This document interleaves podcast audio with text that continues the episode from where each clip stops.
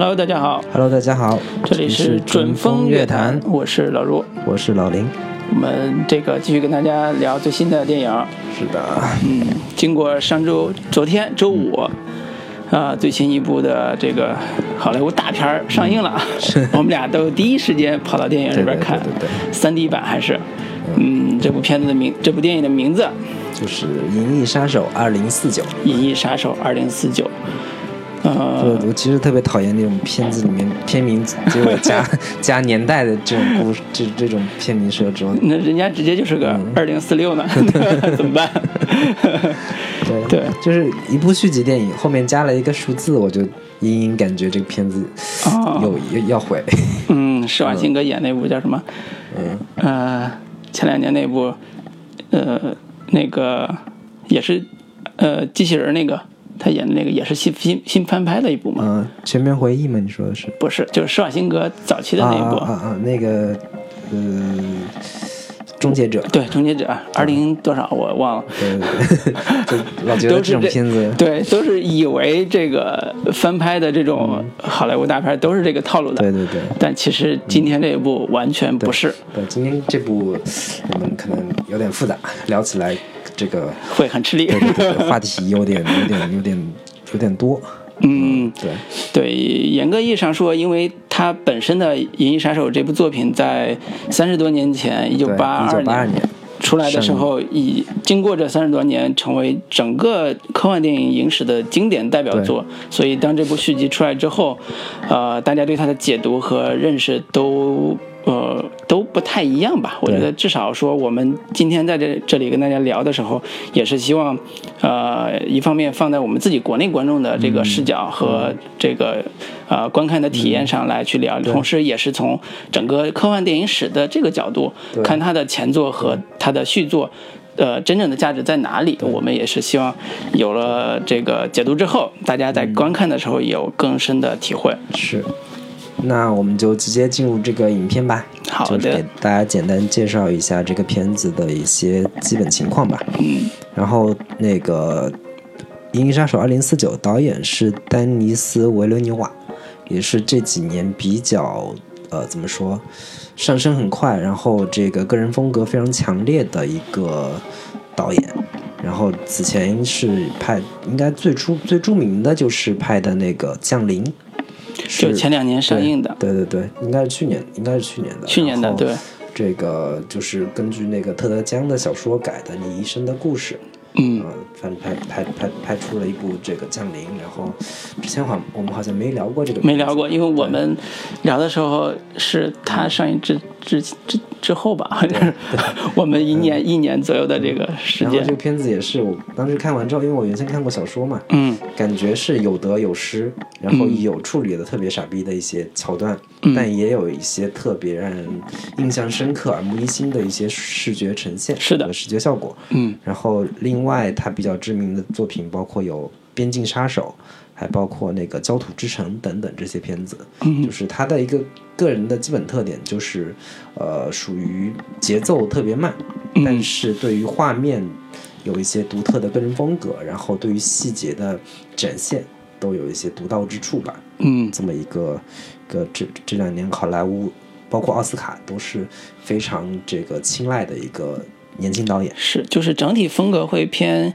艺术化更更强一些就是也是一个简单概括就是一个类型片外衣包裹，但是有一个非常文艺片的故事节奏和画面风格，嗯这么一个导演。对，而且也不是那种大俗套主题的这种故事，他的电影基本上都有比较多元的解读层面和呃。就是比较流畅的视觉吧，应该是他是能把这种文艺的东西拍得很好看的这种导演。对，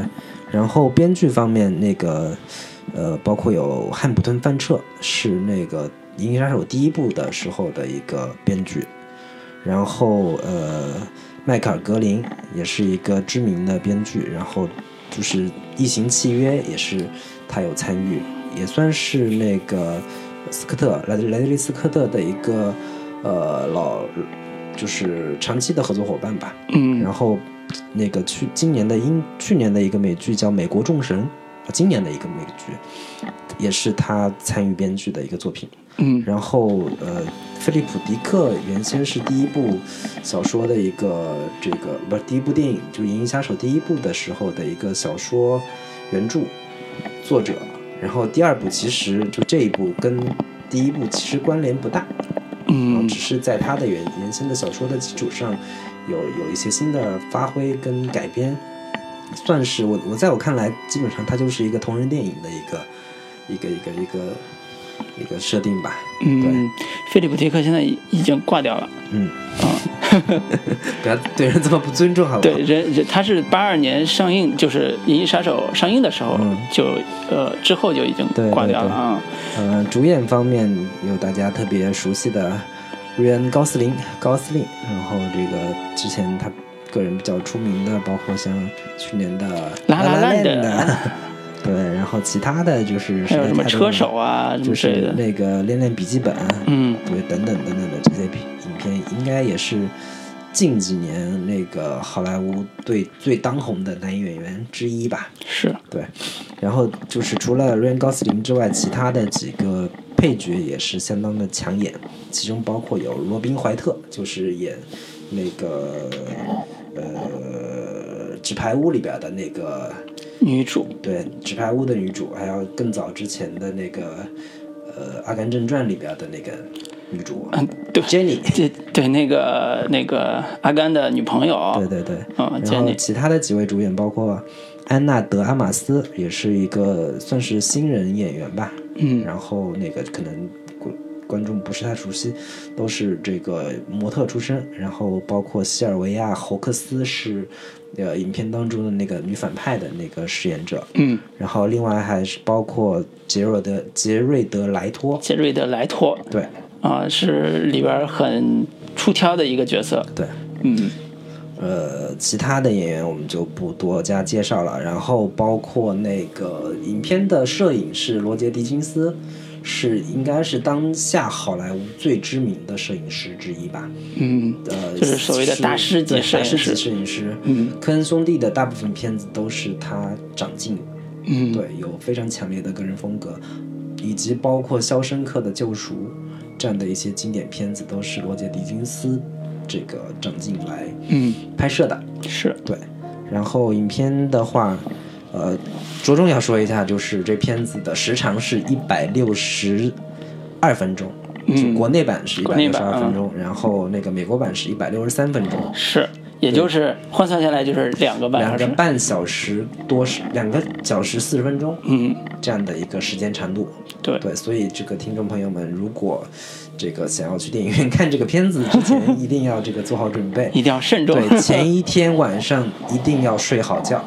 其次是那个进场之前尽量少喝水。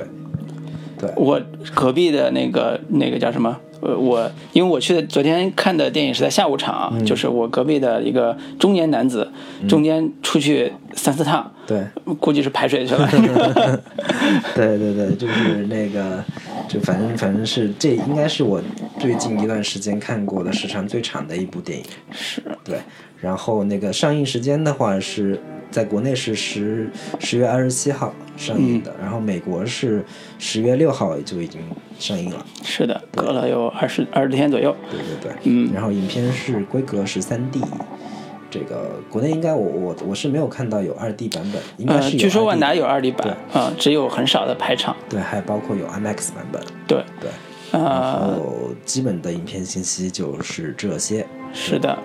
是的。那我们因为昨天都已经看过这部电影嘛，那我简单打个分儿。嗯，啊、就开始我们今天这个聊这部电影，深刻而有，深刻的立 flag 啊，这对，片子我觉得有点难聊，对。呃，那卢老师先来打个我。呃两个小时四十分钟的观看，嗯，呃，我看完之后的体验是，呃，平平的心出来电影院，然后嗯可能给的分儿也就六点五分吧，是属于比较低的这个分儿。有没有觉得自己浪费了两个半小时的时间？我觉得至少浪费了半个小时时间 啊。那还挺值的。啊，一个半小时时间还还不错，但是半、另外半个小时时间就是属于那种，也不知道在干啥，就是也是在看，但是心思也都比较飘、嗯啊，就是这种状态。那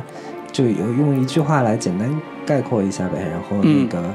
是到底是推不推荐观众听众去看？呃，我我的想法是这样的，因为后边我会呃详细聊关于这部电影的得失的部分。我我简单说，这部电影还是针对的是它的呃前作，也就是所谓的致敬的这个《银翼杀手》的这部经典作品。呃，在美学风格上是完美复刻，但是呢，在整个观看上来讲是不是那么舒服？那么如果要推荐人群的话，其实我首先还是推荐大家先去看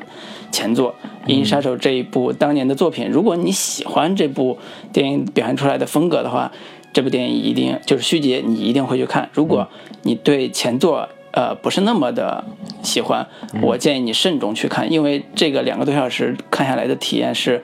呃，非常的对很多人来讲是煎熬，我真的是觉得，嗯，但是如果你喜欢电影的话，你是一个电影迷，你自诩为电影迷的话，我也推荐你看，因为你会知道什么是真正的电影。好好好，什么是真正的电影？我觉得这句话先摆这儿啊。那林老师，你打个分？我我给这片子打七分，嗯，比比比老卢高个零点五分，嗯，对。然后我整个看下来，我就是属于。老卢口中所说的，自诩为电影，自诩为影迷的那那一挂那一种那那种人，就是大家都说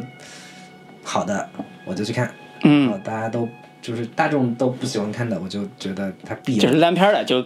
肯定不会去想看，对对对。然后我我看完之后的一个整体感受就是，他在视觉风格方面有就是几乎完美承袭了《银翼杀手》第一部的。呃，影像风格，同时在它的原先的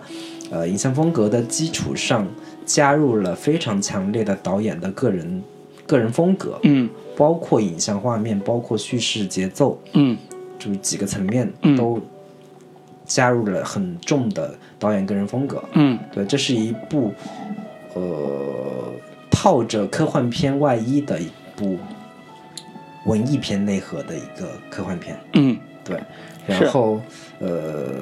个人感觉是这个一百六十二分钟的时长确实是有点长，对于绝大多数普通观众来说，它它都是一个嗯比较大的考验。嗯，对。然后同时，它的故事的本身的一个呃戏剧性来戏剧戏剧性也好，它的冲突性也好，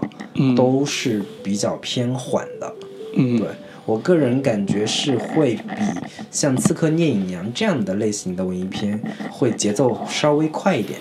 但是相对其他的商业类型片来说，它又是一个节奏比较慢的一个片子。嗯，所以这个其实我个人不是很推荐，就是可能长期看商业类型片的，长期看好了看好莱坞大片的，抱着是去看《星球大战》。哪怕是抱着去去看《火星救援》这样的一个，我要看它是不是不是给我呈现视觉奇观，是不是给我一个一套严谨的这个呃宇宙观，严谨的各种物理学知识的，作为作为这个底色去去去衬托的这样的一个，就是这样的一个诉求和期待的观众，嗯，我建议就就不要去看了，嗯，对，然后推荐的观众群体其实还是。本身就对于呃末世题材，对于废土美学，对于赛博朋克这些东西有着比较丰富的知识，以及有着比较个人的偏好的这一类影迷，我建议你们可以去电影院里面好好去欣赏一下这个片子，以及另外对于呃视听语言要求非常高的听众。或者是视听语对对于视听这个层面上非常有要求的，看看腻了各种像什么羞羞的铁拳呀，就是完全没有电影感，就是对于电影感要求很高的影迷听众，我是这个强烈推荐大家可以去电影院里看的。好。基本上是这样的。嗯，对我们俩打分，一个我是六点五，你是七分。那么一个六点五，就是但是一个推荐七分的，基本上不怎么推荐观众去电影院里。对，尤其是不适合带女朋友去电影院看。对，对于绝大多数女性观众来说，这个片子其实是怎么说，天然的不友好的。它有一些可能有一些浪漫爱情的桥段在，但是整体上它是一个非常找不到任何对共共鸣点的这个电影对，对嗯，一般女性观众真的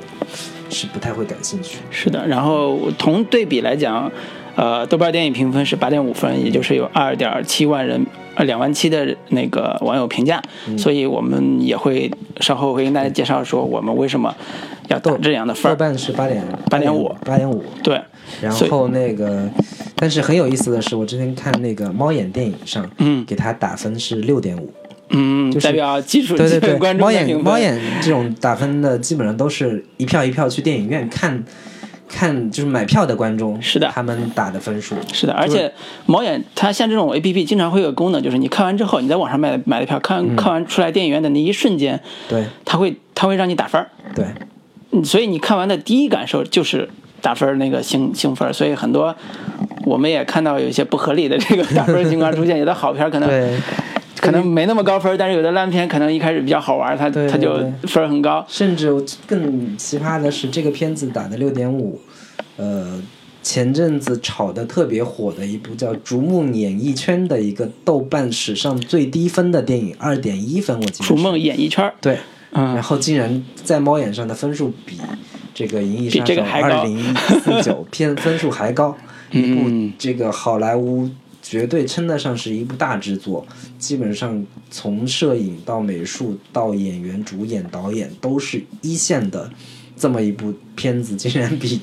逐梦演艺圈》这样的片子还要分数低，这个事儿也是很耐人寻味。嗯，所以今天我们想聊的这种呃话题呢，也包括呃观众大家普通观众如何看这样一部呃所谓的经典续作的这样一个角度吧。也希望说呃我们把自己的想法和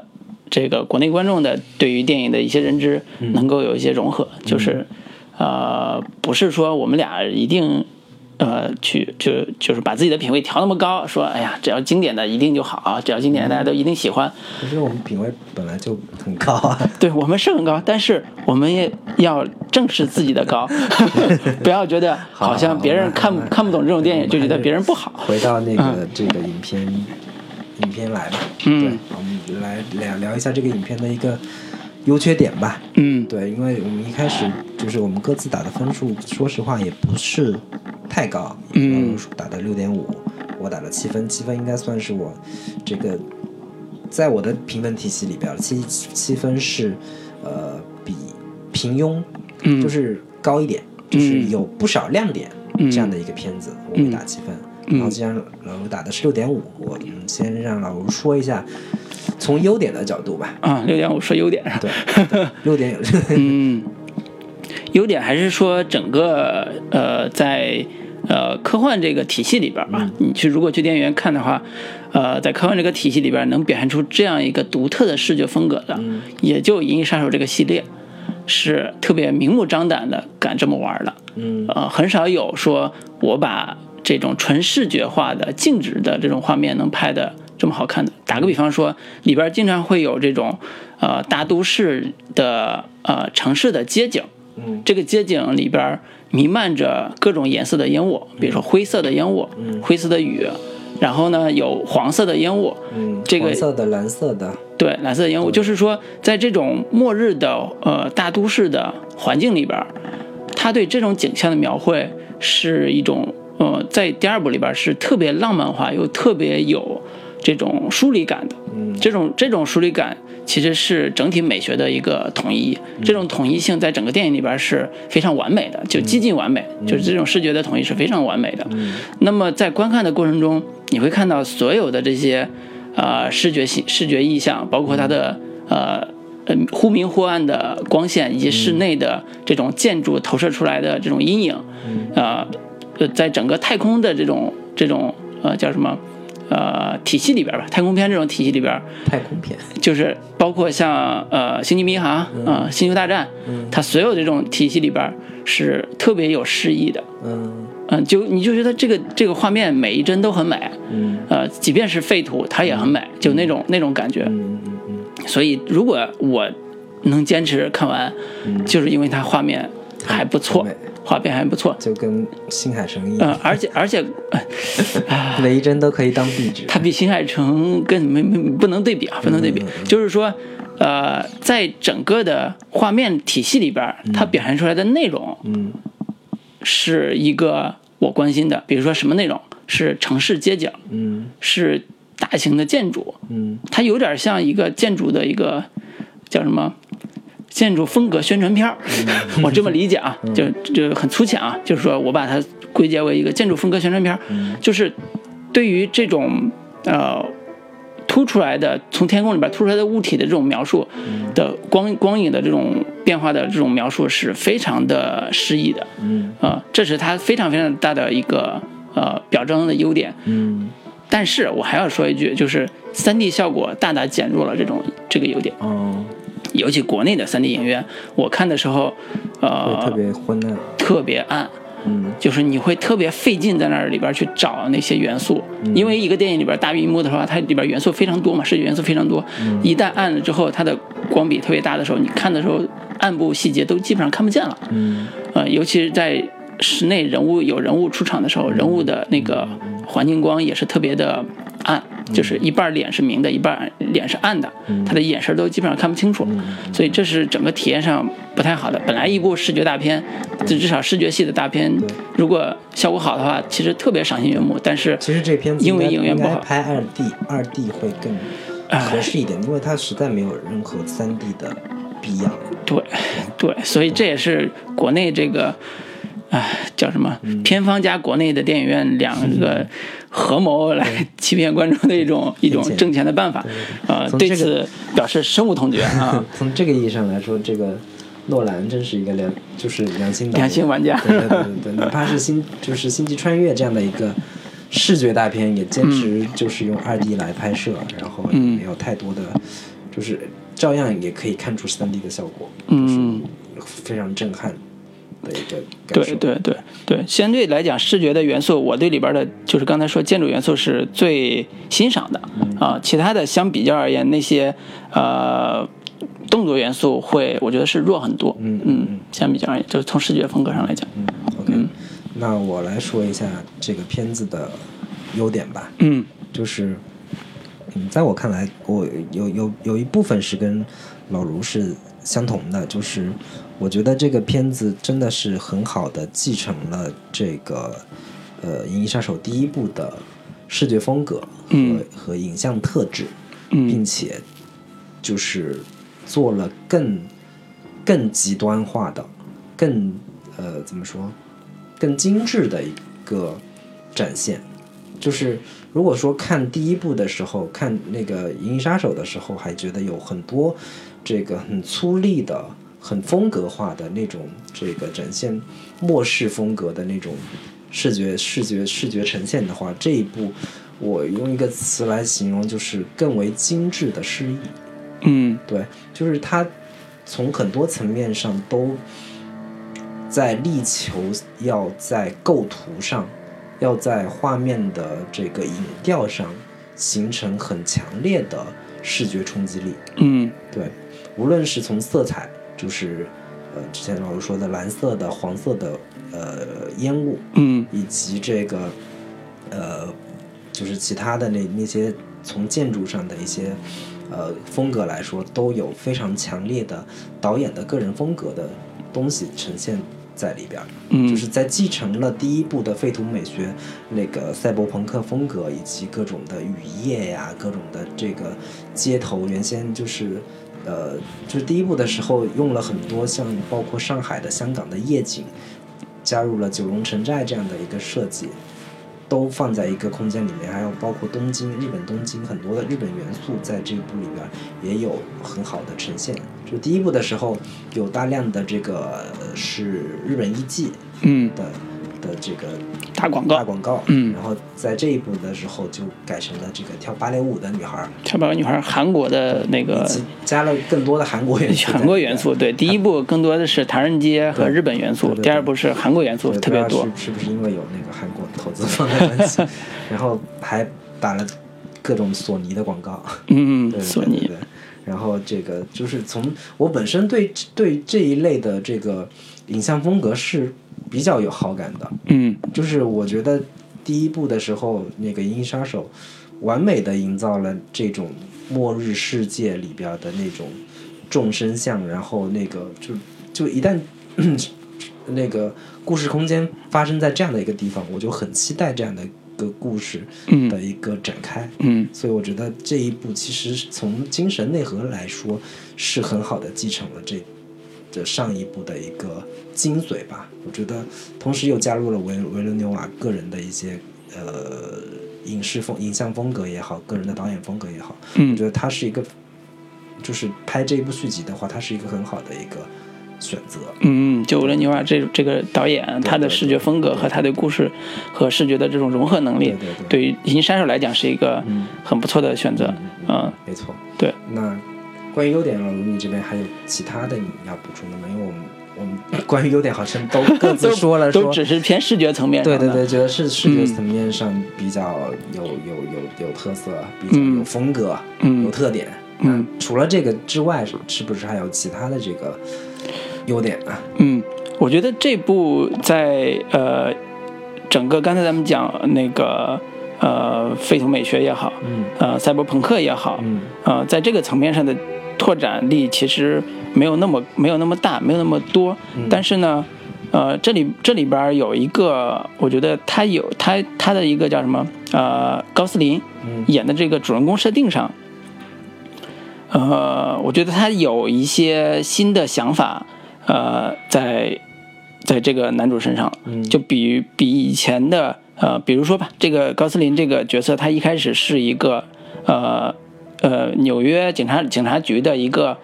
呃警呃警察，他的主要任务是猎杀这个生化人，猎杀这个仿生人。对，那么《银翼杀手》本身这个片名就是一个对他的角色就是银翼杀手这个设定，但是呢，他自己是警署公认的一个仿生人，也就是他自己是一个仿生人，而且他在警署的地位也非常低。嗯。然后这个人他在做任务的时候发现了一个所谓的就是主线里边所谓的一个奇迹的这个地方，这个奇迹就是他们仿生人竟然能生育了，能生孩子了。嗯，对啊，我们好像没有给对，没有家介绍。给大家介绍剧情嘛，我现在简简单说一下，就是能生孩子之后，但是这个孩子对于整个呃地下世界，就是整个末日世界是一个挑战性的东西，就是官方就是警署也认为，如果有这个孩子出现的话，会挑起对挑起更大的战争类，似于《终结者》里边那个小男孩儿，对对，会挑起一场大战争，然后会让这个世界变得更加混乱。嗯。然后当那个制造这些机器人的那些呃生化公司、泰勒公司知道有这个孩子的时候，他们也想找到这个孩子，嗯。来找到所谓生产更多人工智能人的这个仿生人的这种机密。对，那么故事就围绕这个孩子出现了。那么这个孩子是三十年前的一个异父子，就是一个神秘的一个一个生物，一个孩子。嗯三十故事就从三十年后开始讲。那这个孩子是谁？嗯然后这是整个故事里边特别重要一个大悬念。嗯，那么，呃，高斯林演的这个警察就开始追追寻这个孩子，对，追踪那个孩子到底在哪？对，追踪这个孩子在哪儿。故事在哪个地方是让我特别动心的那一刻是，这个高斯林在追踪过程中，他找到了一个能够复制人记忆的一个工程师，女工程师不是复制人记忆，啊，创造人记忆，制造记忆，对，创造人记忆的一个女工程师，给生化人制造记忆，让生化人觉得自己自己更像人人，对。然后？呢，他跟这个女工程师对话的时候，他对自己的记忆产生了怀疑。对，就是高斯林这个角色，小时候他他自己被植入了一段记忆，这一开始没有交代他是被植入的，一开始只是说他说了，嗯他说这啊段记忆是那个被植入的对是被植入的。嗯然后就是他跟他上司聊天的时候，上司喝完酒之后，那个问高斯林说：“你你童年怎么过的？”嗯高斯林说：“嗨，你竟然问我童年，我哪有什么童年？我就是个复这个复制人。”我对我就是个仿生人。对我我嗯我我，他们给我植入了这么一段记忆，说我小时候在一个孤儿院，好像是，嗯，反正是一一一一群小孩儿，然后我有一个玩具是一个木马木头的木头的马嗯木头的马，然后他们要抢我的玩具，然后我就跑跑跑跑跑，然后跑到一个这个反正是废弃工厂的一个地方，嗯都在追我，我就随手拿了一块布把那个木马给包起来，塞到一个锅炉里边去了。对炉灰里边啊，对对对，然后他们等他们过来的时候，然后我就假装是我把它丢到火里去了，已经烧已经烧掉了，嗯，这么一个一段记忆。对，他把这段记忆拿给那个制造记忆的那个女孩看的时候，那个女孩说，这段记忆是真的，这段记忆是真的。对，因为他之前问过那个女孩说，呃，你你给仿生人制造记忆的时候，是不是都是虚构的？嗯，然后那个女孩说：“是的，那个我们不允许用真实记忆来给仿生人制造。”嗯嗯。然后当他把这段记忆给他的时候，然后那个女孩说：“这段记忆是真实的。”嗯。更嗯非常那个可疑的是，那女孩看了那段记忆之后，失声流泪，流下了一串清泪。对，这一段是在我呃回回顾这个整部电影里边，是我觉得整个故事戏剧性和它的主题性呈现的最。完美的那一刻，嗯，就是它完美的地方地方在哪儿？第一，这个电影其实在我回回想起来这部电影的时候，我觉得它的主题是对于记忆的认知是整个电影特别重要的一条线索，就是他追求所有你比如说判断呃这个仿生人是不是真人的时候，他用一些记忆的这种描述。这个影片的主旨其实在说。嗯，仿生人跟真实的人类的区别到底在哪里？嗯，我们传统就是那个他这片子给出的解答也是说，因为人有人因因为我小时候有记忆，人有记忆，人有情感，他才成为真正的人。当仿生人真的有了记忆和情感之后，他跟人的区别其实是很小的，他甚至有比你真实的人还要更真实。对，而且这是独一无二的记忆，对对，就不是被复制出来大批大批生产的记忆，对，所以这个记忆这个主题，其实是在这个时间点被特别明显的给刻画出来，以及形成一个戏剧性的冲突。呃，等你看到后边的时候，你会明白这个女孩为什么流眼泪。这女孩为什么流眼泪，我就不剧透了，大家回回去自己如果有机会看的时候去看一下。是。对，所以这个是。呃，整个故事戏剧高光时刻，然后人物内心也是一个剧烈的动荡期，因为这个男人要在判定自己是不是那个遗父子，以及是不是这个这个有可能是真实的胚叫什么子宫生产出来的这个小孩的这种长长大成人这种这种人人类的时候，他的内心是一直在等待这个时刻，嗯，等他说完你是真实的话，这个男人的表现就是这高司令的表现是。这是个什么鬼？我不要当这样的人。嗯，就是，呃，这个回头再再再批判啊。就是我觉得这个整个的情节设计上其实是戏剧性非常强的，在整个情节上戏剧是非常强的，而且他的动力也非常足。是，嗯，但是为什么会拍的这么闷呢？我觉得闷。嗯，我我好，我们就转向这个。等会儿，这个那个，我觉得还是 还是再多说一下这个片子的一些优点。其实我我个人还是。更倾向于这是一部好电影，就是我从总体去判断，嗯，就是如果这个我我只能从好电影或者还是烂电影去做判断的话，那你喜欢吗？我总体还是觉得这是一部好电影，嗯，这是一部我会如果有时间的话，我会愿意再刷一遍，嗯，我可能会从中得到更多的细节，嗯，和更丰富的观影感受，嗯，对，那我这么说吧，就是说这种电影是。呃，更愿意去挑战你的观影经验，而不是去迎合你观影经验的一种类型的电影，对吧？对，没错。对，但它也不是说有那么的挑战。嗯，就刚才讲细菌冲突这么强，其实是还是有可看的地方的。对，啊，尤其这种呃，就继续，它是一个有有商业诉求的，它是一个没有那么。极端的挑战你的观影感受的那个片子，就是如果就跟其他那些你在各种阿甘纳呀，在柏林那种获奖影片，极度的生活流，完全不讲不不就是不不去涉及任何的戏剧冲突的那些片子来说，它还是有一个非常商业化的外壳，因为科幻类型片本科幻小说，包括这种类型片本身就是一个非常商业性的一个。一个一个一个外衣嘛，嗯外壳。尤其是这个片子本身的类型还是科幻动作动作类型。对。然后我是个人觉得这部片子相比来说，比起第一部，它有一个这个嗯，男主跟一个呃类似于呃程序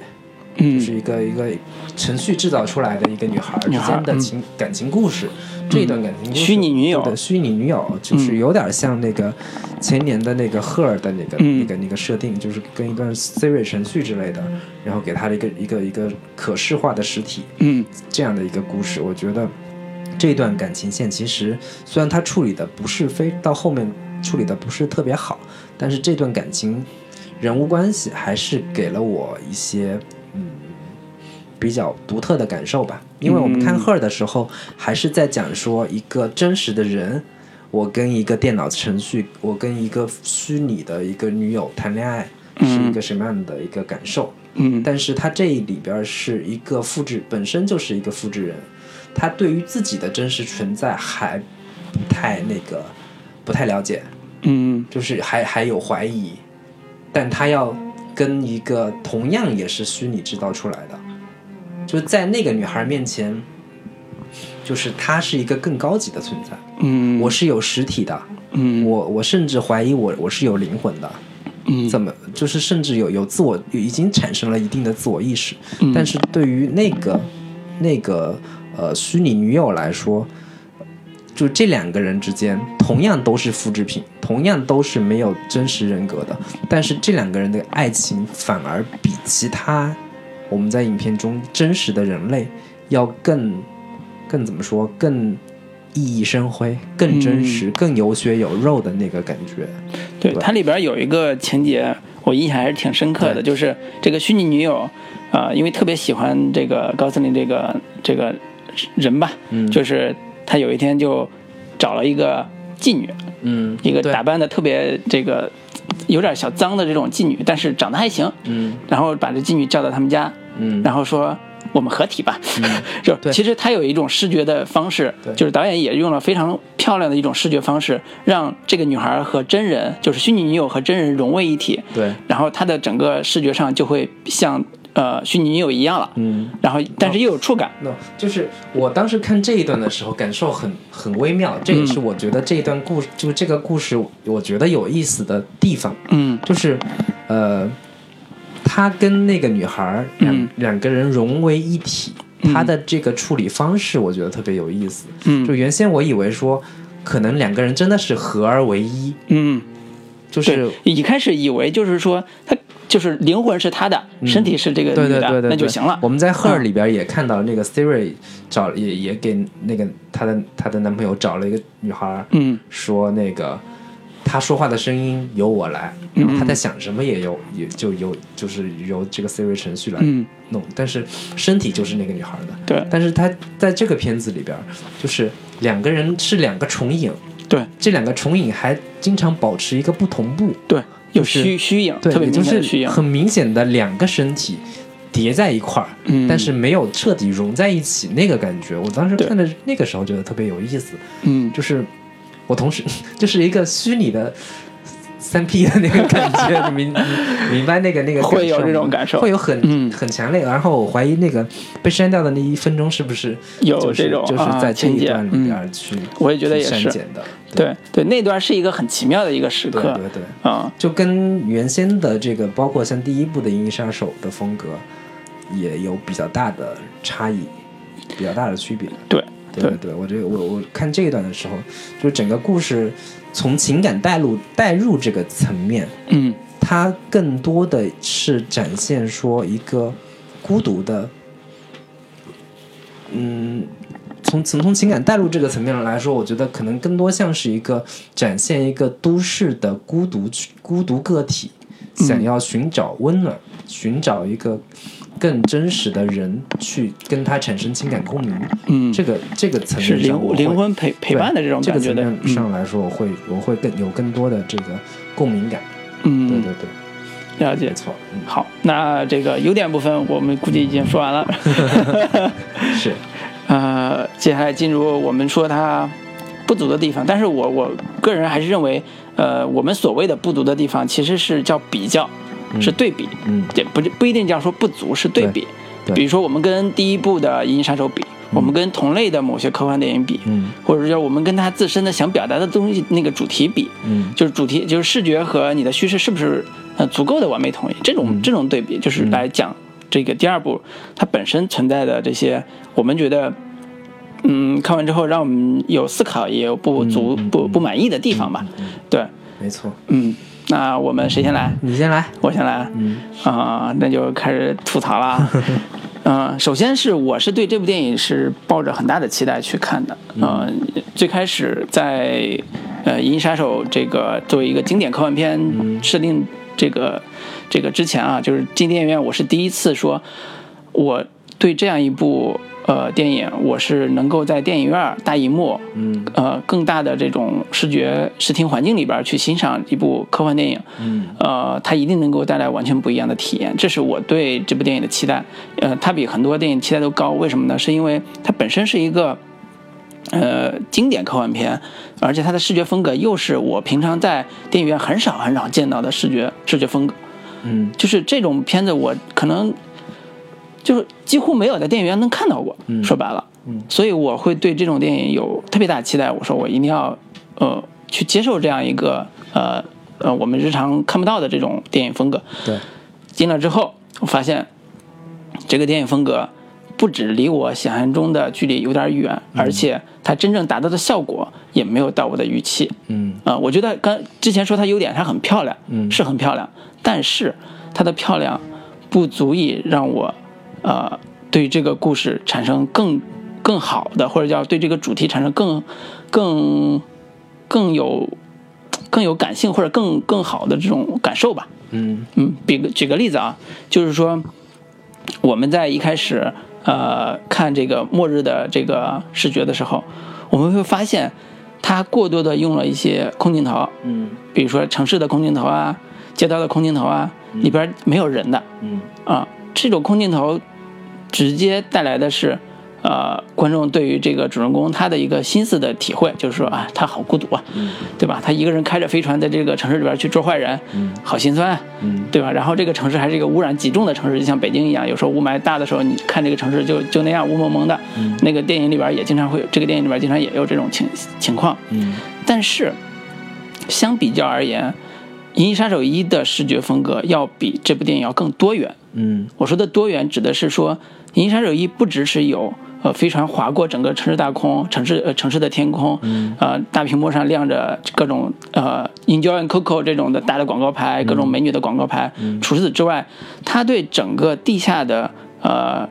组织关系以及社会关系，它有更深入的描绘。嗯对那个时代的，对这个二零那是二零一九年，二零一九对那个时代的社会有更深入的描绘。这种视觉风格其实更偏人文的，它不太偏建筑，也不太偏风景，嗯。它更偏人文的。比举个例子来讲，《银翼杀手一》里边儿，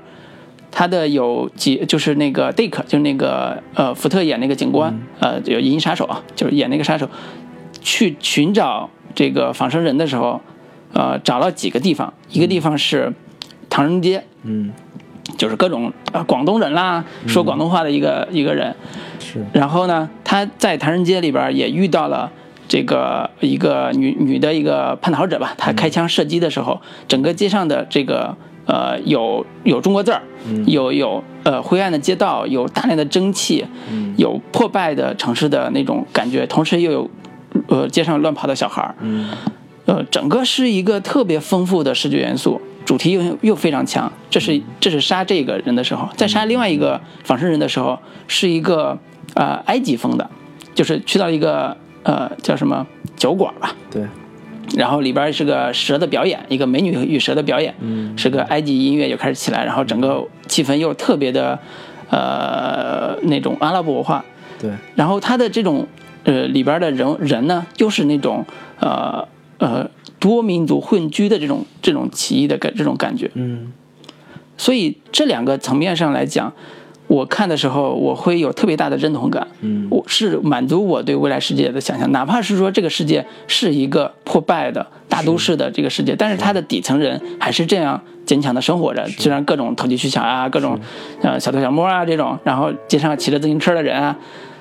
都是一种可视化的，同时又有非常好的人文的想象。嗯。但是在这部电电影里边，全基本上都剃掉了。我在我看的基本上都剃掉了，就没有一个你对这个世界、对那个世界有充分表达的一个一个一个环境，只有呃他自己的屋子，就是那个呃 K，就是这个警官他自己的屋子，然后孤独的生活着他的虚拟女友，然后呢坏人的这个公司，然后呢然后就是福特自己自己就是里边的老福特了，自己独居的那个呃大型夜总会吧，我大型夜总会的这个呃建筑，就是这里边的这种描绘让我觉得特别的空荡，特别的空荡，空荡里边又没有。呃，让我特别有叫什么有触动的地方，嗯就是它满足不了我对于这个世界的想象了。嗯我觉得这种视觉上的呃单调跟它的诗意是呃正反两面，就表面上是很诗意，但是它那里边又显得有一点空洞。嗯，对，这是我对他不满的地方，其中一个。嗯，，OK，行，我觉得老卢说的这个点，好，开始准备反驳。没有没有，并并没有嗯想要反驳，就是呃一个个人，就是导演的个人风格的呈现，可能跟就是他的美学追求跟第一部其实是有差异的，嗯就是美就是他的这一部想要更多的呈现他个人眼中的嗯，这种、呃末世废土风格，嗯。就是就是维伦纽瓦风格的这个末世跟斯科特原先的那个呈现其实是不一样的。嗯就他原先的那个风格呈现可能会有更粗粝的、嗯更生猛的那个感觉，嗯但可能对于那个维伦纽瓦来说，他眼中的那个末世风格可能会有更多的唯美、唯美一些的这个嗯风格的呈现。我觉得这个可能仅仅只是一个呃导演风格上的差异嗯而已。对，嗯这个是是我个人的一些观点跟看法。然后我是觉得这个片子可能从剧作这个层面来说，我会有一些不太满意的地方。嗯就是我，因为我们之前我我知道他原先是有拍了几部短片，嗯在去填补，说从二零一九年到二零四九年这三三十年之间究竟发生了哪些事情。嗯但是他其实你不能要求观众，我在看这部电影之前，我必须得看完之前的你那三部短片，我才能看明白。但是确实，如果你不看那几几部短片的话，对中间的一些呃转折跟细节是会有一些呃怎么说，有一些断档的。嗯就是我不知道说那个所谓的大断电到底是怎么回事儿。嗯我不知道所谓的这个什么出现了这个粮食危机的时候是是是怎么解决的，嗯等等的这些，然后包括说故事开场上来，高司令去到一个呃仿生人的家里，就把他给击毙掉的这个人，他到底是一个什么背景？他为什么会家里埋了一个之前 Rachel 的那个尸体？嗯为什么会在他家里？就是这些层这些东西都没有在这一部里边儿给我很好的解释嗯，明白、解释清楚。对我觉得这个层面上，我觉得你说是故事漏洞比较多的意思？它其实不是漏洞，它是没它没有在在一个故事里边把应有的信息可补全。嗯补嗯足。嗯但其实这么长的一个时长，你花了过多的这个精力去抒情、去营造气氛、去制造这个这个影片的氛围，而把一些呃重要信息刻意的给隐去了，或者说让观众自行去去通过其他的资料去弥补。我觉得这个点，我觉得不是让人觉得太满意。嗯，就是说它的呃情节性的东西，嗯嗯，略去的太多了，以至于这个电影对变得观看的时候体验会比较差。对，嗯。而且有有，其实这片子你如果没有看过第一部的话，直接上来看第二部，很多的信息你是捕捉不到的。是的，我很多的那些关键点，比如说出现的那个第一直接从第一部过来的那个场景，就是那个、那个哈里森哈里森福特第一次见到那个那个那个那个追求那个女的，对 Rachel 那个女孩的时候，嗯。他们的问的问题，嗯。包括那个猫头鹰是怎么回事儿，嗯，都没在在这如果没看过的话，真的是会有点一一头雾水。是的，是的，尤其是里边有一个，他们去呃高司令去那个博物馆啊，去寻找当年的影像的时候，里边有一个大眼睛特写，对。那个就很看着很奇怪，但是其实是第一部里边对。啊、铺垫的非常多的一个细节，嗯对，所以这里边看第二部的时候没有第一部的这种铺垫，第二部认知起来是特别有困惑感的。对，本来它细节就比较的解释不太愿意解释嘛，就是你看的时候会有困惑，所以最好还是第一部看完再说。嗯我对第二部里边其实特别大不满的地方是，这个第二部里边整个故事呈现出来的主题，在在表现上，我觉得有点过时了。嗯就过时的原因是说，你看第二部，它的整个到最后的主题是，原来我们地下呃仿生人组织准备找到那个呃被遗弃的孩子，或者叫被送走的孩子，嗯然后让他成为我们的领袖，我们要起去反抗。嗯那你早干嘛去了？我在想，你这故事讲到后边，你出这么大一剧情，你干嘛呢？早干嘛去了？如果你想拍一个造反片儿，那就照着《终结者》去呗。嗯你干嘛来这一出啊？前面铺那么一个多小时的这种风景科幻片儿，就是我会觉得他对剧情的戏剧化处理，当然导演有导演自己的追求，但是是呃基本上是完全偏离呃呃好莱坞经典叙事的，嗯这是一个。第二个，第二个是说，他的这种偏离在主题上又没有找到呃让人耳目一新的东西。嗯所谓耳目一新的东西，比如说对于仿生人，大家的这种对从科幻电影里边知道的啊，就是对于他的这种理解、认知以及他他的这种呃描写，已经有了很多种层面了。对，比如说包括像什么赫尔啊、对啊，赫尔啊机械姬啊、机械姬，呃，西部世界，包括《银翼杀手》自己本身也都有很多主题描绘，它每个主题都有它想表达的层面、表达的东西。反而在这一部最新的这个续集里边，除了记忆这个点是在前半节我觉得处理的还不错的，但后半截一旦进入到这么大一剧情的时候，我觉得完全嗯没有什么意思。对，从这个点上来说，我跟这个点我是跟老卢是比较比较接近的一个看法吧，就是嗯从主题呈现来说，它确实没有有太多让人耳目一新的东西。嗯就是我们看过太多的这个，就是探讨就是机器人跟人类之间到底区别在哪儿的这种嗯故事，最后给出来的结就是。这个结论都是因为人有记忆，人有情感，所以跟你机器人，AI 就是因为人有情感嘛对嘛，，然后人有爱，对，人有爱，嗯我们有有爱，我们就跟你们不一样，等等这样的一些特别俗套、特别烂俗的这个好莱坞式的主题。但这部片子基本上也也就是延续了这样的一个一个观点跟看法吧。对对，对没有说更多的让人觉得诶很特别的一个一个观观观点。对。哪怕像什么《降临》里边说那个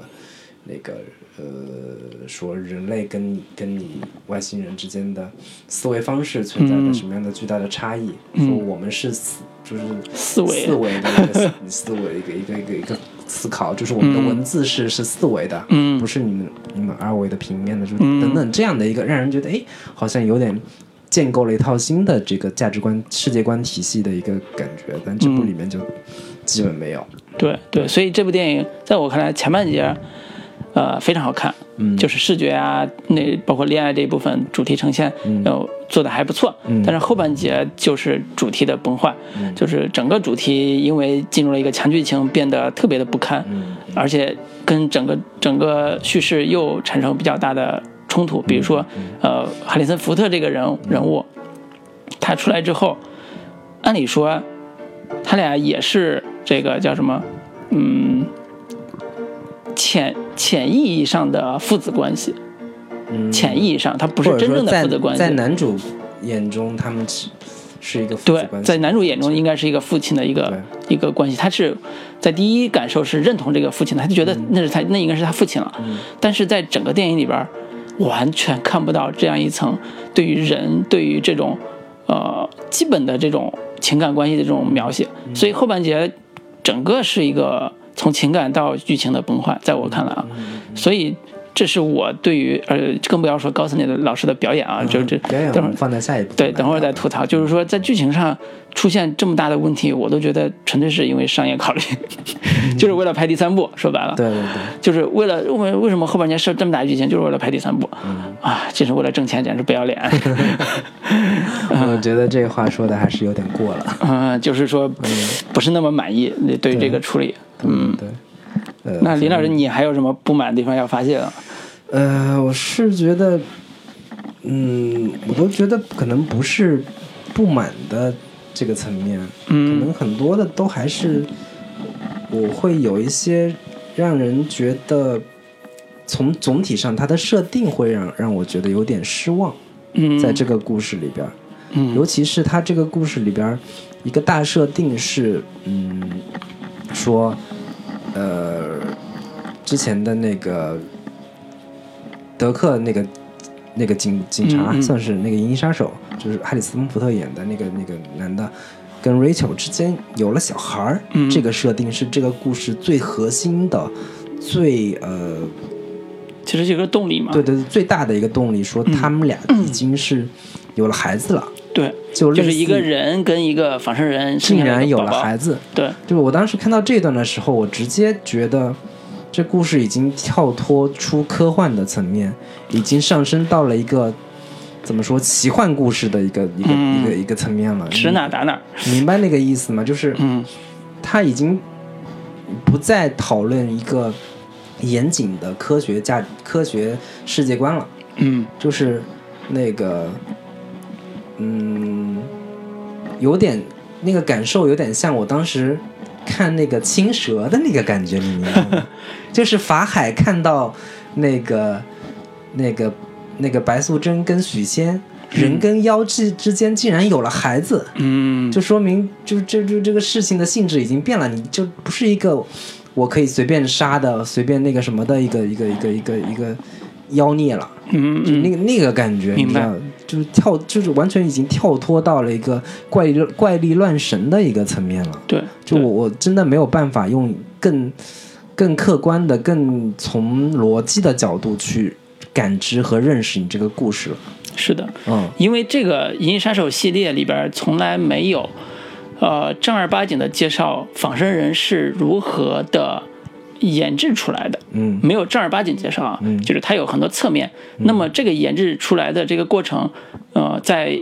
呃去年大火的美剧《西部世界》里边，其实是有非常明确而详细的描绘的。比如说它的骨骼是怎么建造出来的，它的肌肉是怎么搭配起来的，是。它的它的身体是怎么完成完成的。那么如果我们用一种科学的思维去理解《银翼杀手》里边那个仿生人的设定的话，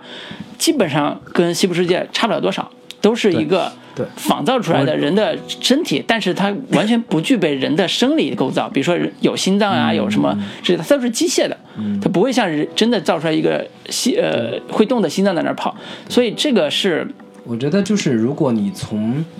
呃一九八三年那一版，我觉得你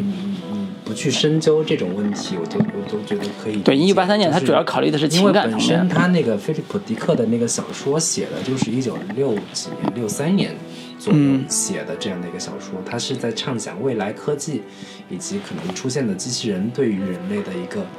影响。嗯，我觉得他从当时的那个年代，可能从各方面技术都没有达到一个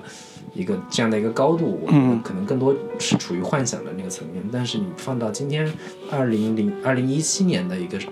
背景之下，你都完全不去设计这些东西，我觉得可能导演。觉得我不想把这个片子往那个层面上去拍，嗯，我还是更多的去耍范儿，我更多的要去那个制造氛围，是，那我更多的从那个影片艺术上来、基调上来说，我我不去追究，我我我拍那个不就成了我拍成了人家都在拍了，拍机械姬也好，西部世界也好，那种商业类型片的套路里面去了嘛。是对，是，所以我我会对这个导演对于处理第二部的这个手法，稍稍有点质疑。嗯，我觉得他应该学习他的前任的这个《银翼杀手》导演雷德利·斯科特的精神。嗯，不管是拍《契约》也好，拍早年的这个《异呃那个移情》也好，嗯，他都有相对比较科学的设定，就是他不会说为了追求我的视觉风格，对。我就把科学这一层抹掉了。他还是很科学的去想整个生化人他到底是什么样的，他怎么去生存，以及他的内在是怎么样的。维伦纽瓦的这个认知，在我看来，他就是一个加拿大的王家卫。嗯，艺术片导演，就是 文艺片就是他的影片质感，他的影片的个人风格，他影片的个人节奏是远大于。其他的从剧作的层面上去考虑，或者从逻辑层面上去考虑，嗯，我觉得他是这些东西是要大过于其他的这些更更更实在的、更具体的。我觉得这个可能也是他能成成就自己个人风格的一个一个优点所在吧。嗯，对。所以这前半节是他的。拿手的东西，后半截就不是他拿手的东西。我觉得这个是。我我个人是觉得，所有不是所有的导演或者所有影片都适合用非常理工科的思维，或者说跟非常好莱坞商业片逻辑的这个标准去考量和去去套的。嗯，但是我觉得你刚才说这个理理由吧，放这个片子里边不合适。嗯啊，就是你不能把漏洞当成一个文艺文艺导演的一个就是自我的这个释放。可能科幻类型片天然的会需要有更严谨的逻辑，或或者说更更容易被人挑刺。是，我觉得赫尔就是一个赫尔，其实是一个很完美的例子。就是说，你可以表达出你。内心的孤独感，以及对于这个世界的这种疏离感，以及以及虚幻的女友给你带来的危机，这种所有的呃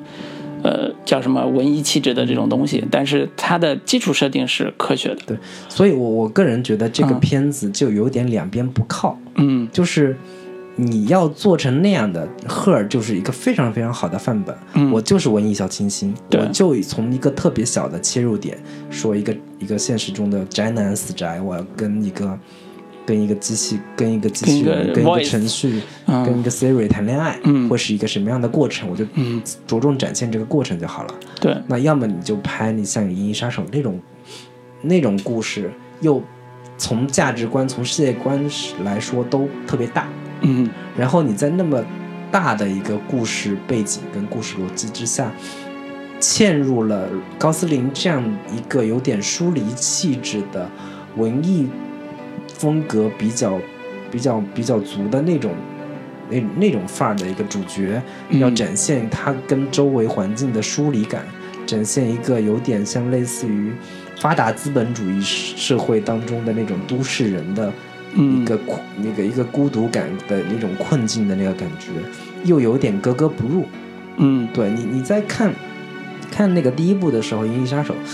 哈里森福特是不会给你带来这样的感觉的。他就是一个特别硬汉的那个那种风格的一个主角，然后他在特别冷酷的、冷静的去去处理掉那些仿生人这样的一个一个故事。哈里森福特给人的感觉就是《银翼杀手一》给人感觉就是。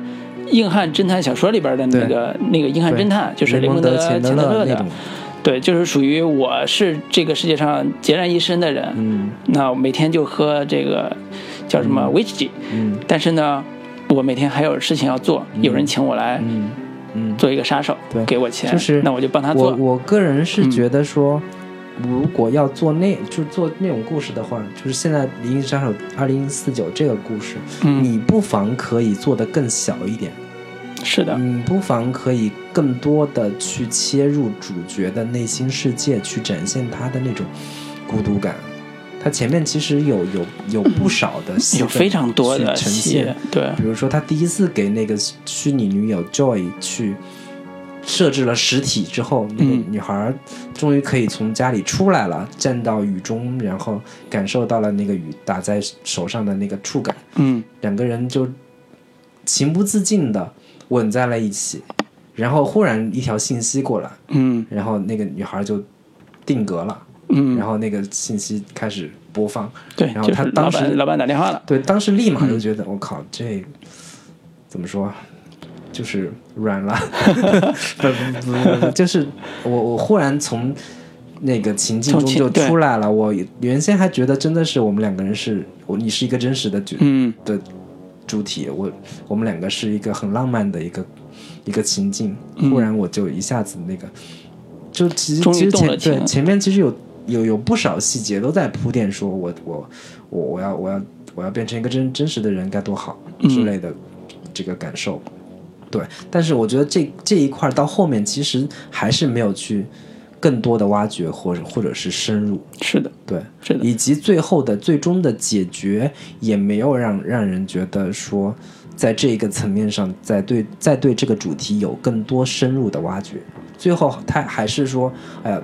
我我我原来不是一个真人呀，那最后我也就只能认命了，我只能接受了。那能有什么办法呢？让带着那个。那个哈里森福特去见他真正的女儿，然后他自己坐在那个、那个、那个、那个外面的长长长阶梯上，雪地里边，在台台阶上，然后都倒在那儿，怅然若失，看着天空。对，就仅此而已。真的是这个主题，他没有。没有挖掘到更深入的、更私人化的、更情、更个人情感的。我觉得，既然你已经从视觉风格上也好，从故事叙事的节奏也好，都已经是这样的一个一个风格了，你不妨可以做得更极致一点，更。但怎么卖钱呢？好吧，对，好，那我们第一趴就聊到这里。好，然后先聊到这儿。对，然后第二趴我们再跟大家呃简单分享一些关于我们看科幻电影的经验，还有这部电影所呈现出来的什么叫废土美学呀，什么叫赛博朋克呀，以及包括那个影这个影片的原著小说《菲迪克》的一些。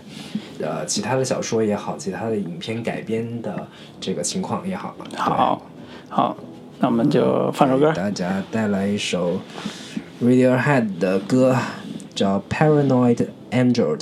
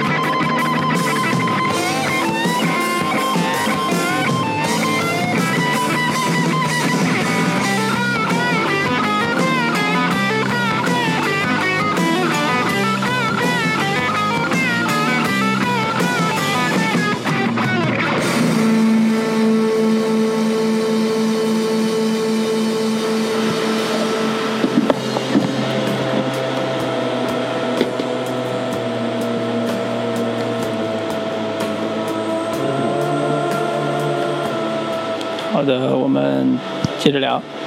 嗯，刚才聊了也是一大段儿这个，呃，《银翼杀手》这个前后吧，这个片子，我们呃，说实话还是感觉没有讲的特别的深入，因为本身这个片子也有呃很重要的这个背景在嘛，就比如它是一部科幻电影，同时它又是一个赛博朋克电影，这种背景其实呃没有。详细介绍资料的时候，详细介绍它的这个元素的时候，会第一次听的人肯定听不明白，这到底怎么回事儿？到底我们在讲的是什么？所以我在想说，我们要不要把这些元素的基本的概念跟大家梳理一下，然后我们进一步讨论的时候会更有针对性。是，嗯，好，那呃，嗯，我来是吧？介绍一下。嗯，行。那个，我先讲讲赛博朋克这个概念吧，就是废土美学。等会等会儿我们再说啊，赛博朋克这个概念，因为这个赛博朋克这个电影，呃，不是这个电影《银翼杀手》，呃，基本上是奠定了赛博朋克这这种视觉风格的一个作品。嗯，就是之前赛博朋克是一个呃在小说类型里边出现的一个元素。嗯，就是刚才讲的这个迪克这个作家，菲利普迪克，菲利普迪克他们写的这一批的科幻作品，佩佩利普迪克。不是佩，就是菲利普 K 迪克，然后 K 迪克是吧？小说迷们都有一套有一个专门的词来叫它，叫 PKD，迪克，对。然后这个从小说里边延续过来的这个呃赛博朋克这个元素，其实包含了两个词儿，一个叫赛博，一个叫朋克。嗯，赛博这个词儿其实从英文里边它的出自来自于。呃，控制论，也就是从信息工程学里边得来的一个词儿，就是属于人工制造、人体研究加上这种机械制造相应的这种信息控制论的这种元素。然后呢，朋克就不用说了，就是我们听的音乐里边有一种朋克的音乐，其实概念是一脉相承的，只不过是说这个是表现在电影层面上。那么它基本的元素其实就是反叛。就是对于现实的不满的一些呃艺术化表达吧。对，嗯，对，所以在音乐上，其实什么枪与玫瑰啊。什么地下的地下什么蓝丝绒？地下丝绒。对对，对都是这里的朋克风的这种作品。那么在电影上，其实呃，这一部《银翼杀手一》是呃可以说是第一部呃赛博朋克的作品。那么赛博朋克又是跟现实的，就是不是现实，跟科幻的很多元素呃一脉相承，尤其是从《银翼杀手》这个奠定过来的。对。比如说它的末日的这种设定，设定，然后有大量的，基本上场景都是比较。在黑暗黑夜中发生的故事，然后一直在下雨，然后那个有大量的这个怎么说文化，就是文化符号的一个混搭，比如说日本的元素，嗯，中中文中国唐人街的一些元素，嗯嗯嗯，还包括像那个什么大量的那个呃广告商业广告的霓虹灯和大量的这种呃。全息投影的这种广告牌是。等等的这些视觉元素。是我简单总结一句，就是赛博朋克的风格，就我觉得是两个大特点，一个大点特点是高科技，对，就是里边会描写了近未来近未来的一个呃社会或者那个环境里边的一些高科技的元素，比如说天上飞的飞船啊，这种大家生活的这种某些，比如仿生人也算一个科技的元素。第二个元素其实很关键，就是低生活品质。嗯。就是就是它整个的肯定都是发生过一场这个核爆炸之类的，对，要么是核爆炸，要么是人类的大灾难，对对，就是基本上这些人幸存下来，这帮人生活的品质都极差，嗯，我们就感觉像贫民窟一样，这个，这个是整个赛博朋克里边一个特别的，你可以叫反乌托邦的一个一个设定的一个元素，嗯，啊，对，然后再给大家简单介绍一下那个《银翼杀手》这个片子本身。就是可能很多观众对于科幻片的认识，更多的还是来自于呃另一类这个好莱坞科幻类型片的认知，比如说像《星球大战》，嗯，比如说像是其他的那个呃《星际迷航》等等的这一类型片子，嗯，但是呃那个《银翼杀手》是一九八二年上映的一部片子，嗯，然后当时它上映的时候。片子无论从票房来说，还是口碑来说，都非常非常的糟糕。是对，然后因为前因为他的前作就是《星球大战》。对，就是就是他八八二年那段时间出来的片子，都是《星球大战》、嗯，夺宝奇兵、对、E.T. 外星人等等这样的一些片子，观众从呃那个审美趣味来说，接受的这个口味来说，都跟他有比较大的差差异。是的，对对对，就是你从这些片子就可以看出来，那时候观众喜欢看的就是高度商业化、对高度概念化的，以动作视觉特效为主的这种大动、大的呃类型片。对啊，标准类型片。后来就是随着影片发行 DVD、发行 VCD 这些这个呃，就更多的影迷可以从这个、呃复制的这些影像当中重新发掘出这部《银翼杀手》，嗯。然后慢慢的从口碑、从这个这个这个好评度上嗯。都被确认为经典。是。然后在二零零四年的时候，《卫报》发起了由就是六十多个顶尖的科学家参与的一个电影史上最伟大的科幻片的一个评选当中，这部《银翼杀手》是以最高票获得的，所以就是被评选 被评选为有史以来最伟大的科幻片，嗯比《二零零一太空漫游》都要高。我觉得有待商榷啊。反正从从从影迷来说，从这个更专业专业的科学家的眼中来看，就是这个片子其实是非常符合他们对于未来就是末日世界的一个想象是的是的呈现。是的，所以你看它的这个传播路径里边就能看出来，呃，大量的粉丝影迷对于这部电影的呃推动作用是非常高的，以及这部电影为什么没有落伍，很大一个原因是，呃，经过了现代化的这种高科技的游戏互联网啊、人工智能啊、高科技的进程之后，大家反而越来越对这个《银翼杀手一》。呃，那个原作里边所表现出来的那种末日，有更大的一种呃认同感，就觉得它里边的很多设定也许是可信的，甚至说是可以被讨论的。嗯，呃，至少是说，它未必说你有有多可信，或者说多那个什么，但是从视觉视觉的风格化和或者说视觉的独特性来说，嗯《银翼杀手》就是观众此前是从来没有看到过的，嗯这样的一个呈现。同时，它影响了后世大量的这一类型的科幻片的一个基础的视觉风格和视觉元素，嗯影响了包括像那个《骇客帝国》，嗯包括《终结者》，嗯然后那个去年上映的那个《攻壳机动队》的一些视觉视觉上的一些特色，都是的。可以在这个片子里面看到。嗯，对。所以基本上感觉美国和日本是两大这个赛博朋克的一个对对对对对。创作创作基地，你知道美国就是这帮科幻片，同时，就是那个《银翼杀手一》里边的大量的一些建筑风格，嗯。都在都对后来的一些这个呃呃，就是这个类型的科幻片有很大的影响，嗯。包括一开始出现的那个有点像金字塔式的那个建筑，嗯，就是应该是就是那个警察总总署泰泰勒公司的总部，对对对对，嗯，泰勒公司的那个那个那个总部的一个设计是。都有非常对对后来的很多包括建筑建筑师的灵感，嗯。以及很多电影的一些置景师嗯。等等的，都有非常非常大的影响。嗯，对，其实我觉得我在我的观影体验里边，呃，《银翼杀手一》的最大的呃震撼的地方，就是对于类似于像贫民窟一样的都市，呃大都会的这种描写，嗯。就是它基本上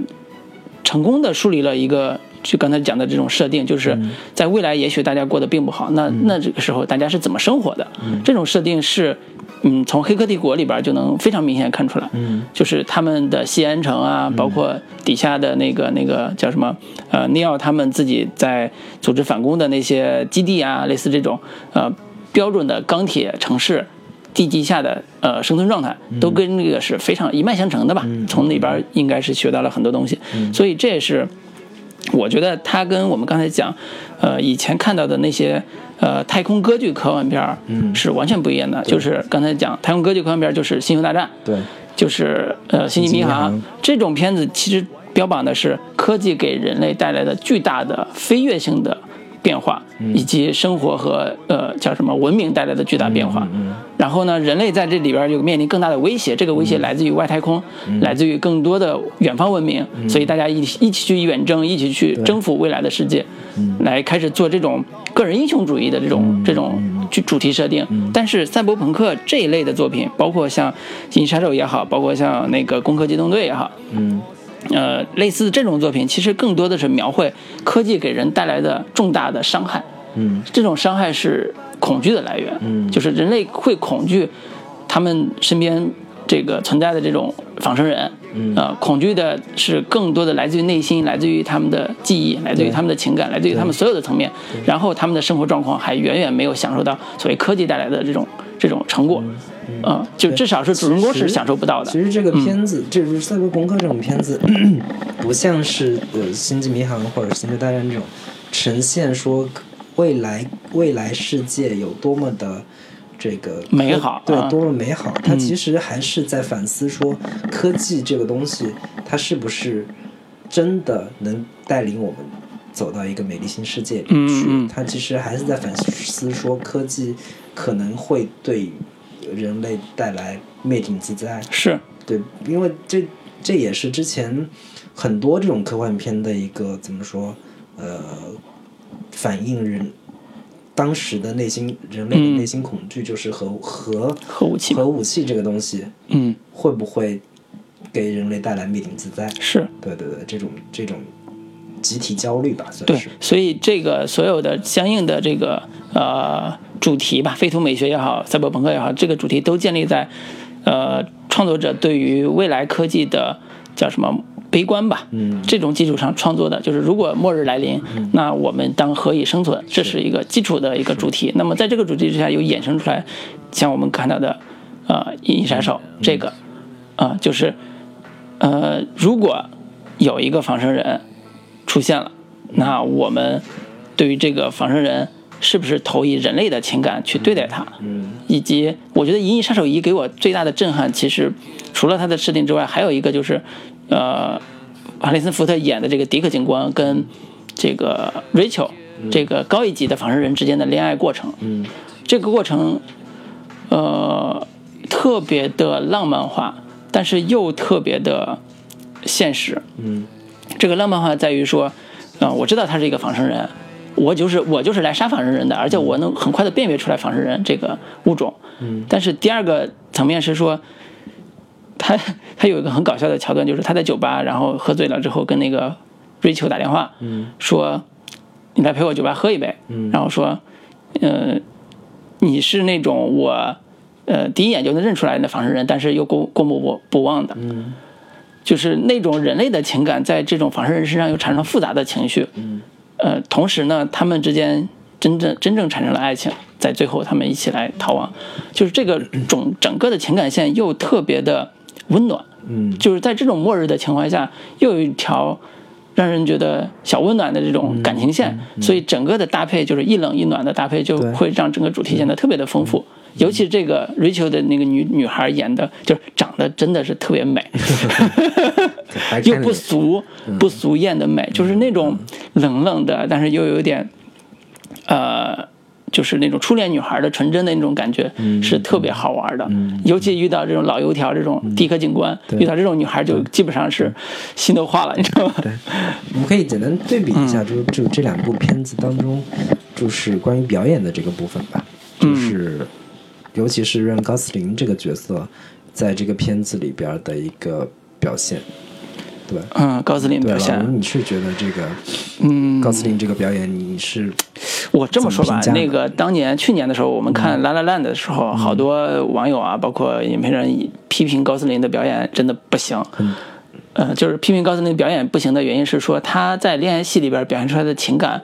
过于单薄，就是他没有很很很真诚的那种情感的点，不像那个女主啊，女主那个至少人家情感上还能有过很石头姐对石头姐还有很多情感上的投入这种戏份，她的情感就很冷冷冰冰的。我以为是角色的原因，我以为是角色原因，我以为是那个本身一个爵士乐手嘛，人情感内敛一点也可以接受嘛。好，这一部里边儿他也是一个演的内敛的这种人物性格，但是这里边有很多的特别重要的情感点的时候，我会第一次觉得他的确是呃表演上没有发挥的特别的准确。嗯，就就比如说我刚才讲之前讲了一段，就是他在遇到一个呃创造记忆的这种工程师的时候，那个女孩，他两人之间对话完之后，这个男人就是这个高斯林演这个警官，嗯。知道自己就是当年那个孩子嗯的时候，那种绝望而又崩溃的心情，嗯他是用一种说脏话、踢桌子的方式表演的。我觉得这种表演简直是 low 到爆了。嗯 low 到爆了，真是没法，没有哪个好莱坞演员还愿意这么乱七八糟演的，就是那种那种我我对这种，呃，前面铺了那么多细腻的情感，到这个点上出现，直接就爆发，对直接直接爆发只给的那种对，直接直接这种表演方式简直接受无能。我觉得这是不不不太清楚是呃导演设计的还是高斯林自己，但是整个看下来，高斯林在这演这一段的时候，并没有怎么。走心，还是一张冷冷的脸，最后最后怒那一下走了，然后接下来也没有产生更多的心理波动。我觉得这种呃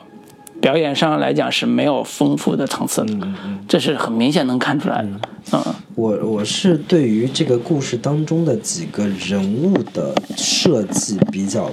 不满，嗯。几个角色，包括那个高斯汀的他的那个上司，就是那个罗宾怀特演的那个、嗯。那个纸牌屋里边演的那个那个女女长官，对女长官。boss 他们两个之间其实是有一些情感互动的，是就是呃，他那个他那个上司对于高斯汀这个角色是有一些情感上的，嗯，怎么说，有一些情感上的一个倾向，会觉得他是一个挺特别的仿生人，嗯。他觉得那个他是可以跟他交心、跟他沟沟通的这么一个角色，甚至我都觉得他是有点想跟暧昧情感对谈恋爱的这种那个觉。感觉在。他有很强的暗示，说我好累啊，我好希望有个人安慰啊，这种暗示。但是这个这个角色完全就是一个功能性的角色了，到了、嗯。到了后面，尤其是，然后很快就被那个女机器人女反派给干死了。干掉了，嗯。然后死就是死的莫名其妙，然后后面也没有任何任何的交代，嗯。然后那个女反派也是一个有点莫名其妙的存在，嗯。它基本的功能就是给主角制造武力上的阻碍和障碍，嗯。然后通过各种无人机之类的东西给他放到放导弹，嗯。然后后面有一场大的这个动作戏等等，然后也是一个极其标签化的一个角色，就嗯，他这里边的角色基本上都特别标签化，嗯。然后包括是那个华莱士先生那个演就是那个那个莱托，对莱托演的那个那个瞎子的那个角色，然后出来装逼了几场，然后说了一些那种耍狠的台词啊，有有点看起来玄而又玄的那种话，然后后面又没了，就基本上又没、没怎么交代了。对，就基本上他其故事里边的角色都非常非常的扁平和单调。嗯对我觉得这个是是他很大的一个问题所在。嗯嗯，呃，这是相相辅相成的，就是它的情节上的单调跟角色单调是相辅相成的。就是你不是你情节上可以简单，嗯但是你你要在人物上做的丰富，让每个角色的解读空间能够更大一些。嗯就是他是个仿生人，嗯但是他有很强烈的人性的那一面，是或者说他在从开始到结尾有越来越丰富的人性的这种东西去呈现它，是，或者是哪怕一个真实的人类，嗯。但是他特别特别的这个，从从一开始的一个人类慢慢丧失掉人性，变成了一个特别就是那种恶魔型的那种角色，就是看、嗯。就是他整个故事是看不到有人物弧光的一个、嗯。一个一个展现的。是，我们可以再举对比例子，就是呃《银翼杀手一》里边嗯。那个大反派，嗯那个男的嗯。壮年男子，嗯。就是仿生人，他的一个整个的表现方式，就能对比出来说第二部的人物有多弱了。对。嗯，就是第一部里面那个那个那个呃仿生人，就是他看到最后，他让你觉得他是一个非常非常具有悲剧感的，是的，英雄式的角色。嗯。尤其是他最后结尾有一段非常经典的那个呃独白，嗯。跟主角说说说我们仿生人其实是远比你们人类能看到的更多、更远、嗯，更呃就对对宇宙有更多的了解，对对人生有更多认识的。有，更高的站的更高的那个角度去俯瞰嗯。这个世界的，嗯。就更接近神的那样的一个位置的角度去看整个整个沧海横流，然后人类变迁、宇宙变化等等这样的一个角色。嗯。然后他的表演也是层次很丰富，嗯。然后那个收放自如的那个感觉，是。就是我觉得《银翼杀手二》最让我不满的一个败笔是，他没有一个让你觉得特别有魅力的反派，嗯。特别让你觉得能浑身起鸡皮疙瘩的那个那个反面角色。嗯，对，这个如果大家看一的时候，会对里边的反派的一些表现方式会呃十分的惊艳。为什么呢？是因为一开始这个反派只是一个强力型人物，就是他的呃战斗力非常强，谁都打不过。嗯但是他此时有一个弱点，就是他的身体渐渐老化了，就是呃，当时公司给他设计的就是四年的寿命，这时候他已经进入老化阶段，他需要找到解决这个问题的办法。嗯那么故事就从这儿开始，在讲这个办法的过程中，他终于呃追根溯源找到了设计这个他他们这帮人的嗯总工程师，也就是公司老板，就是泰勒公司的老板。嗯，他跟老板之间有过一段关于生命本质的对话。对，就是就是类似于一个嗯。被制造出来的生物跟一个造物主之间的对对话，这个其实是延续了异形，以及异形就是后来异形契约啊，然后普罗米修斯这样的一些主题在的。对，这种主题是一个特别宏大而深远的主题，因为这个主题不是对。呃现在或者三十年前才有的，是人类诞生以来都会有的，就是我们从哪里来这个问题，对。就是从圣经上也是一样的，从来我们的中国神话也是一，样的。后来那个雷德利·斯科特就抓住了这么个主题，就嗯。开始制、制造自己的异形世界，普罗米修斯普罗米修斯和契约就嗯。他拍那个《银翼杀手一》的时候，其实也是有个有一个背景，就是他刚拍完《异形》之后，嗯，他遇到了一比较大的变故，就是他的哥哥去世了，在嗯这个期间。是，然后他当时接了另一个项目是《沙丘》，也是一个非常嗯。牛逼的一个科幻小说要改编的，但是他可能从精力上就顾不过来了，嗯。然后他需要有一个比较能快速能能拍完的一个东西，然后嗯度过他一段比较痛苦的这个伤伤痕期。嗯。伤痕期，然后他可能会更多的从造物这个层面上嗯。去、去讲述更更深入的关于生死啊、关于哲学这样的一些命题的一些思考。是对是，所以在后来那个个沙丘就交给了那个大卫林奇去拍了嘛，对拍的也很烂。据说可能要重拍，因为沙丘我还看过一段，我觉得它的设定很大，特别像现在的网络小说。挺难拍的一个小说。嗯，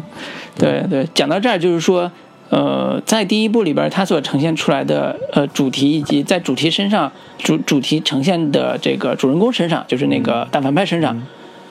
都有特别明显的这种设定和呃完善或者完成吧，就完成度是比较高的。相比较第二部来讲，人物的这个塑造的力度就远远不如第一部。是，这个是看的后边很窝火的一个层面，就是后边按理说大决战，那个雷德利·福克特，呃，那个不是雷德利·福克特，就是那个哈哈里森·福特演的那个老派的警官，嗯跟新派的高司令俩人一开始是不对付，但后来联手来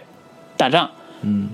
都没有让我觉得这个人物特别出彩的那一面，他们两个人的魅力都没有，这说明了这个是角色设定是有有问题的，嗯就是没有给到好反派，这俩人物都跟这个打酱油一样就过去了，尤尤其是这个哈里森福特，哈里森福特几乎是我从看电影以来的第一代的好莱坞明星，夺宝奇兵，对《夺宝奇兵》啊，《空空中监狱》啊，包括星球大战里边，对，星球大战还有，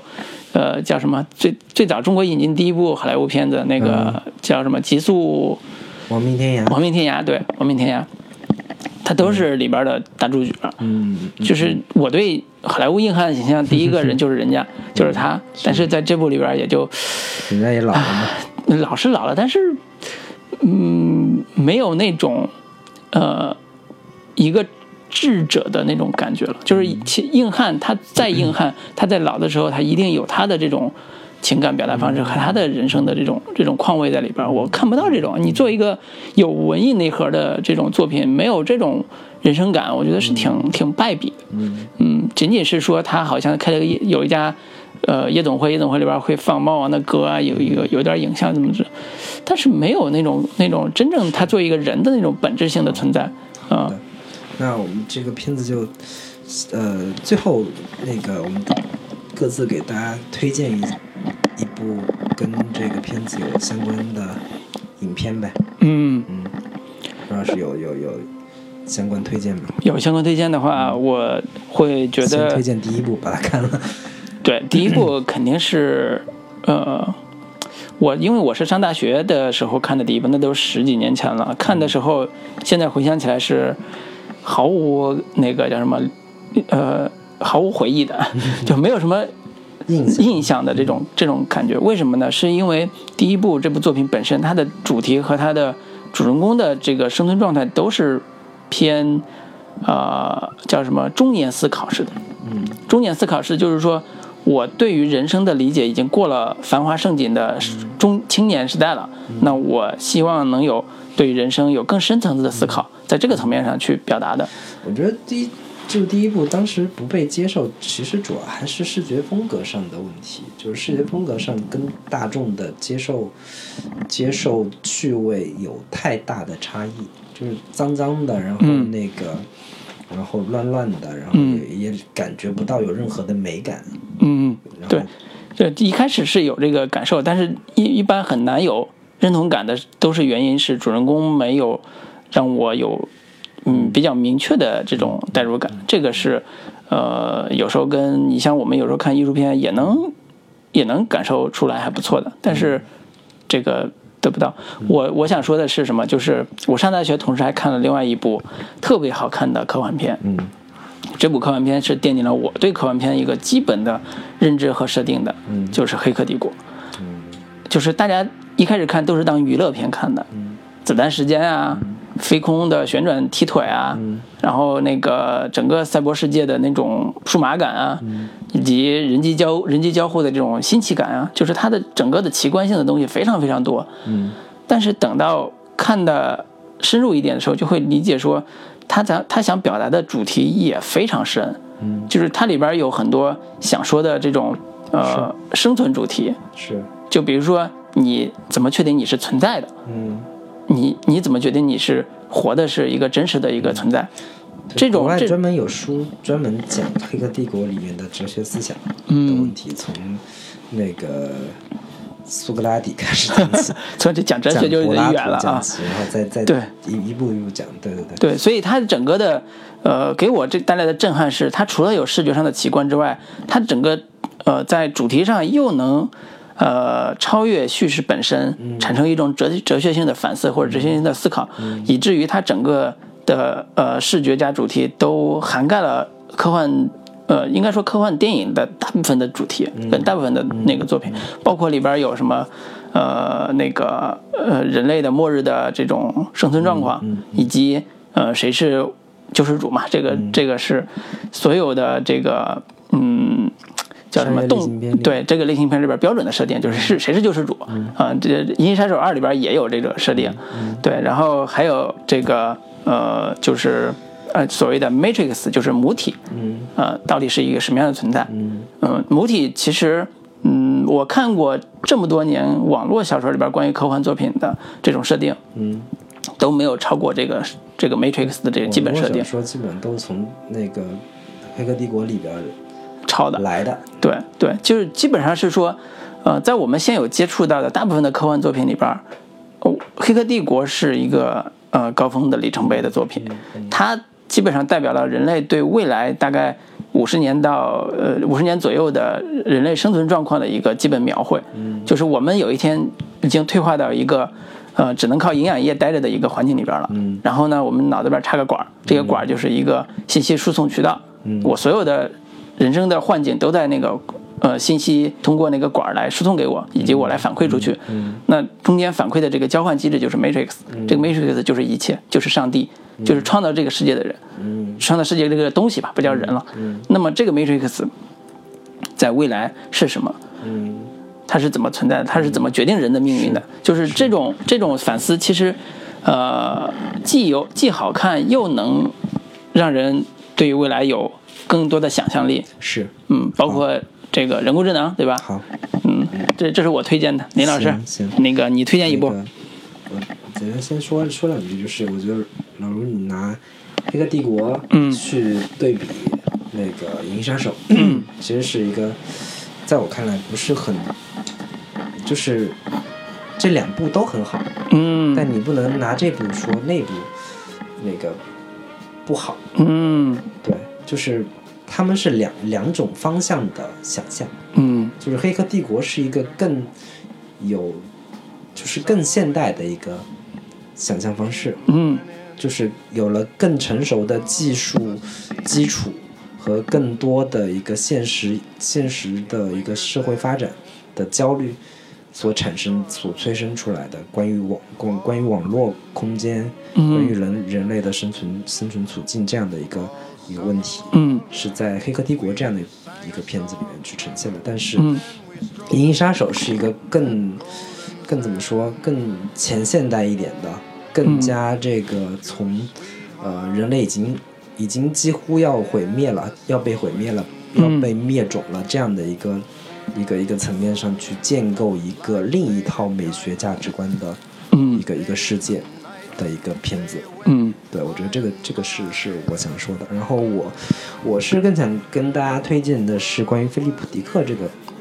作者，嗯嗯，就是那个《银翼杀手》的原著小说是菲利普·迪克的一个小说改的，叫《仿生人会梦到电子羊》吗？嗯对，我是推荐大家可以，如果对于《银翼杀手》这个小说不是这这个这个电影感兴趣，可以把这个原著小说去看一看一下。嗯会对于你理解这个这个电影有更多的帮助。嗯然后，那个小说跟跟这个电影其实有比较大的一些差异跟不同。对，然后你可以看一下说电影用了哪些小说当中的情节，同时又把哪些部分的情节给删去了，或者说没有没有用的。这这些这些层面可以，就是呃，对于很多这个想更深入的研究《银翼杀手》这个电影的观众或者是听众，嗯。呃，可以去感受一下。然后同时，我也推荐那个大家看一下一些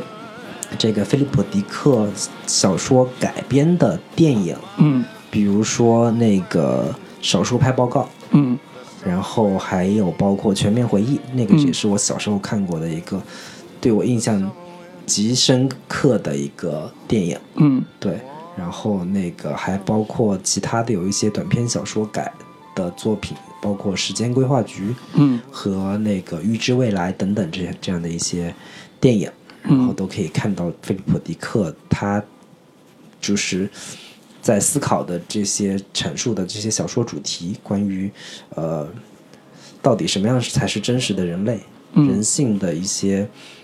呃，在于就是对于一些科技的发展，对于人性的一些反思，其实很多我都想起，现在就嗯之前看过的像《黑镜》这样的电影，都是很多都从菲利普·迪克当中这个小说里边吸取了不少的嗯灵感和想法。嗯然后最后再给大家推荐的是一部剧吧，应该是呃叫《菲利普·迪克的电子梦》，嗯是一部英剧，然后应该有十集，现在应该网上能找到有五集。然后我看了第一集，我觉得这故事还是挺不错的，讲述关于呃也是那小说是大概五六十年代写的，嗯。然后讲述的是，嗯，人类社会已经也也有一点那个末世的那个感觉，然后那个人类世界里边儿因为核辐射、核爆炸催生出一批有读心术的群体，然后这批人被普通人所排斥，然后他们当中有一些人跟政府政府合作，就去让他们去管制平民的大众的思想。然后这些读心术的人可以去管控那些有危险革命思想啊，或者是反动思想的这些这些人，然后那个主主角是一个有读心术的女主，然后她跟政府官员当中的一个年轻的警官，两个人组成的一个小队去各地维稳，然后两个人之间发生的一些情感上的纠葛，同时背后又有一场大暴动在那个隐隐的爆发。对，菲利普迪克很很喜欢关注这一些这这种呃有点跟现实普通的日常人不一样的这样的一些角色，比如说你有读心术，比如说你是一个复制人，你会被周围的人排斥，因为他们觉得你跟他们不一样，他们的处境到底应该如何跟周围的人去达成一个呃怎么说和谐的状态，或者是他们。受到了怎么样不公正的待遇？就是正常人，在他的小说里边是一个相对反面的存在。嗯，对对对，大概是这样的一个嗯基本的推荐吧。好，好，行，那我们今天就跟大家推荐到这里，因为这也是我们解读的这个电影里边比较独特的一部作品，所以花的时间长了一些，因为要需要介绍的东西比较多。是是是。嗯，那我们。最后给大家带来一首还是 Radiohead 的歌，叫《Karma Police》。好的，跟大家说再见，拜拜拜。俩小时